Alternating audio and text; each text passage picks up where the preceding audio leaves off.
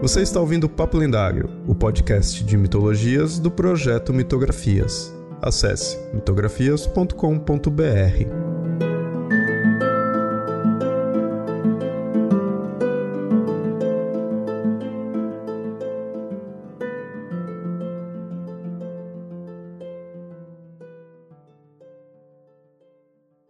Olá, ouvintes! Sempre avisando, esse episódio foi publicado primeiramente lá no canal do Mitografias no YouTube. Se inscreve e curte os vídeos lá também.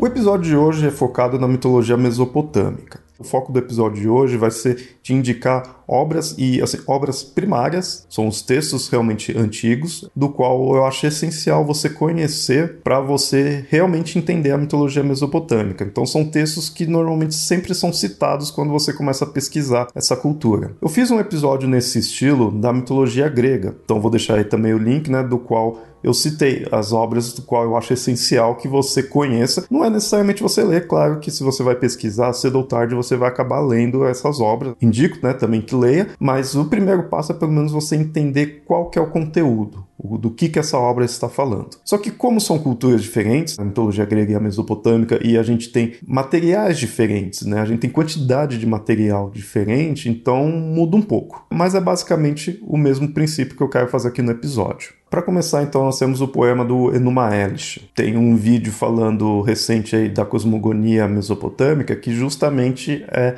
falando dessa obra. O Enuma Elish, ou então Epopeia da Criação, é o poema onde mostra a cosmogonia mesopotâmica e a ascensão do principal deus babilônico. Então, Babilônio era uma das culturas que entra nesse conceito de culturas mesopotâmicas. É a ascensão desse deus Marduk, que é a principal divindade babilônica. Essa é a importância desse poema. Da mesma forma que a teogonia para a mitologia grega é extremamente importante por ser a obra que conta uma genealogia, uma cosmogonia e até uma ascensão do principal divindade, aí no caso é Zeus, o Enuma Elish faz um papel parecido para a mitologia mesopotâmica. Então, quando você vai ouvir de cosmogonia mesopotâmica, é atribuído ao Enuma Elish. Né? Os detalhes sempre você vai encontrar nessa obra, que nós temos também em versão já traduzida, publicado aqui em português. Segunda obra que eu indico é a Epopeia de Gilgamesh. No caso, essa já é uma obra mais aventuresca, digamos assim, porque conta algumas das aventuras desse personagem, Gilgamesh, que às vezes chama-se ele de semideus, porque ele tem um sangue divino, mas ele é um rei mortal. Tanto que o principal dessa obra é isso, é mostrar ele indo atrás da imortalidade. Né? Ele percebe a questão de que um dia ele vai morrer e vai atrás disso, então essa é a aventura dele. É bem importante a epopeia de Gilgamesh, uma porque esse é um dos personagens bem famosos nas mitologias em geral, na mitologia mesopotâmica é o personagem, assim, o herói, né? vamos colocar ele como um herói, né? mas assim, um personagem mortal mais famoso. E eu acho que nas mitologias em geral ele também é bem famoso, porque essa obra, o que marca bastante dela, é porque ela é considerada a narrativa mais antiga da humanidade que a gente tem. É algo bem importante. O interessante nessa obra é que mostra né, a aventura dele e mostra alguns detalhes de um dilúvio. Não é o foco da obra em si, mas ali já começa a mostrar, já tem esse daí, né, de mostrar que houve nessa cultura um dilúvio. Então sempre quando você ouvir falar de Gilgamesh, vai estar tá se referindo a essa obra. Essa obra mesmo teve outras versões na antiguidade mesmo, mas normalmente é citado essa versão mais essa versão principal, digamos assim, que não é a mais antiga, mas é a que a gente tem. E em português também a gente tem já lançado uma tradução. E é interessante que nós temos duas versões, uma versão um pouco mais complexa com análises e nós temos também uma versão um pouco mais sintetizada, do qual o foco é apenas o texto mesmo, não tem tantas análises, mas é bom para você que está começando, né, conhecer mais da obra. Próxima obra que eu vou indicar aqui, esse no caso é mais o mito em si, ou pelo menos as características desse mito do que a obra, pelo menos do que eu considero, que é o Alcurnugu do qual você vai encontrar mais até, esse nome nem é tão comum de se ouvir, mas você vai encontrar mais como a descida de Ishtar, ou então a descida de Inanna, que aí já é um outro mito, né, uma outra obra, mas se conecta com essa porque Inanna muitas vezes considerada como uma outra versão de Ishtar. E aí, por que, que é importante isso daqui? Um que mostra detalhes do submundo, na mitologia mesopotâmica, e é uma obra voltada para Ishtar, uma das deusas mais famosas na Mesopotâmia. Porque, inclusive, até se você for estudar mitologia grega, capaz de você, vez ou outra, ouvir sobre ela, porque ela é muito relacionada a Afrodite. É dito que Afrodite tenha sido uma deusa que veio da Ishtar. Alguns mitos, algumas características tenha vindo da deusa Ishtar. É, isso é bem comum, tá? Se você está começando a estudar mitologia em geral, se prepara porque isso de divindades gerarem outras, né, em questão de cultos e culturas, isso é bem comum. E aí, no caso, é dito né, que, tanto que fala-se que Afrodite seria uma deusa estrangeira, né, que não teria uma origem grega por causa disso, porque muito tem essa ideia dela ter vindo da deusa Ishtar. Inclusive, até tem-se o mito da Afrodite, do qual ela se apaixona pelo Adonis, e aí ele morre, e aí ele vai para o submundo, e aí um tempo ele tem que passar no submundo, outro período ele pode passar na superfície. E é dito também que esse mito é relacionado a Ishtar, com Ishtar e do Muse, que aí era o marido dela, que aí também vai para o submundo, né? Então tem suas diferenças, óbvio, mas é dito que esse mito da Ishtar, do qual ela desce para o submundo, para o mundo da irmã dela, Ereshkigal, né? Em algumas versões é a irmã dela, é o que tenha dado origem à deusa Afrodite e a esse mito específico aí da Afrodite. Então, mesmo estudando mitologia grega, você vai cair nessa semelhança com a mitologia mesopotâmica. Por isso que é bem importante esse mito. Uma por mostrar essa deusa, que é bem conhecida, então sempre quando mostrar a questão, ah, Ishtar foi pro submundo, tudo, é voltado para esse poema. E é o poema que dá detalhes aí de como é o submundo, como que é a entrada, principalmente, né, do submundo, o que a deusa tem que passar para chegar até lá, quem está ali, né? Então, por isso que é importante. Então, conceitos de submundo a gente encontra nessa obra. Né? E inclusive essa obra também tem uma tradução aqui em português, então você já pode ler, já pode conhecer melhor.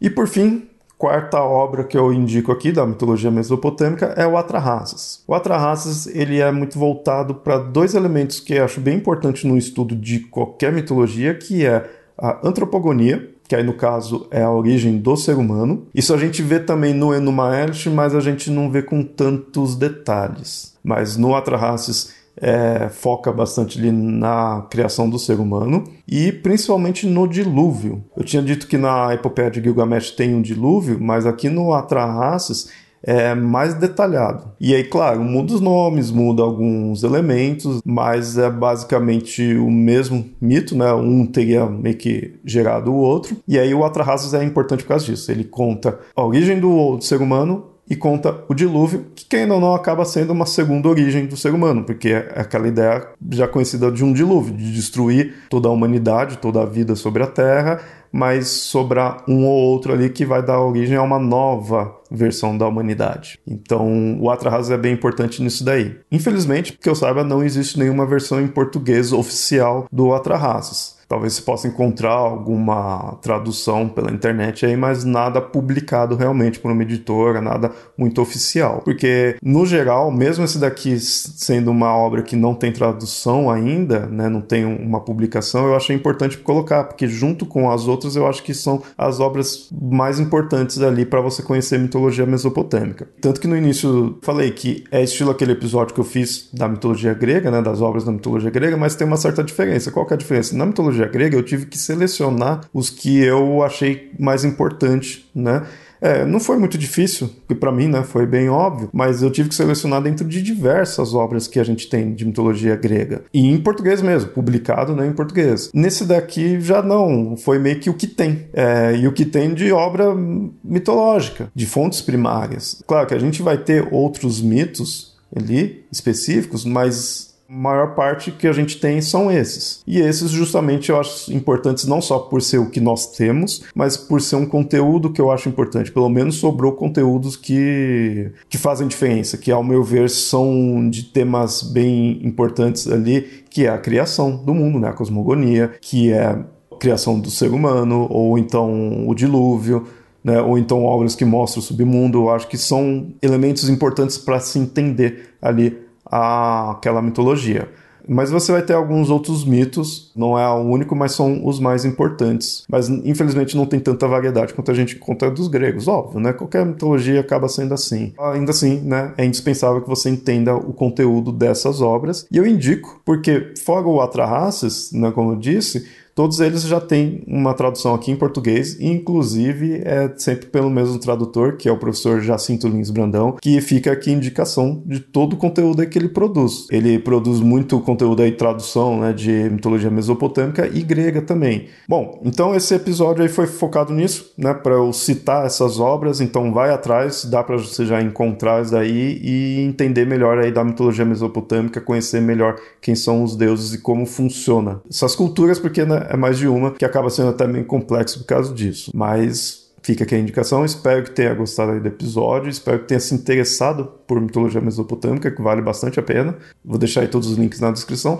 Mas comenta aí se você quer ver mais sobre mitologia mesopotâmica. Dá para se aprofundar mais. Né? Ainda tem mais conteúdo aí para falar, mitos específicos, deuses específicos. Dá para falar mais coisa. Então comenta aí se achou interessante, se quer mais vídeos assim. Espero que tenha gostado e a gente se vê no próximo episódio.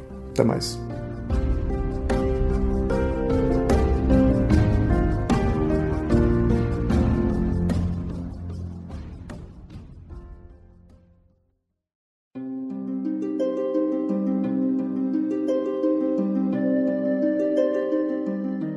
Olá, ouvinte, gostou do programa? Espero que sim. Se gostou mesmo, considere apoiar o Mitografias em catarse.me mitografias ou apoia.se mitografias. Tais apoios são importantes para manter esse projeto no ar. Caso queira fazer um apoio único, pode enviar um Pix. A chave é mitografias.gmail.com.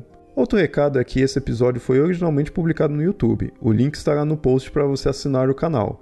Além disso, siga nas redes sociais, assim estará sempre em dia com todas as publicações. No Facebook você encontra como facebook.com.br papo lendário e no Twitter e no Instagram você encontra como arroba mitografias. Por hoje fico por aqui e até o próximo episódio. Até mais!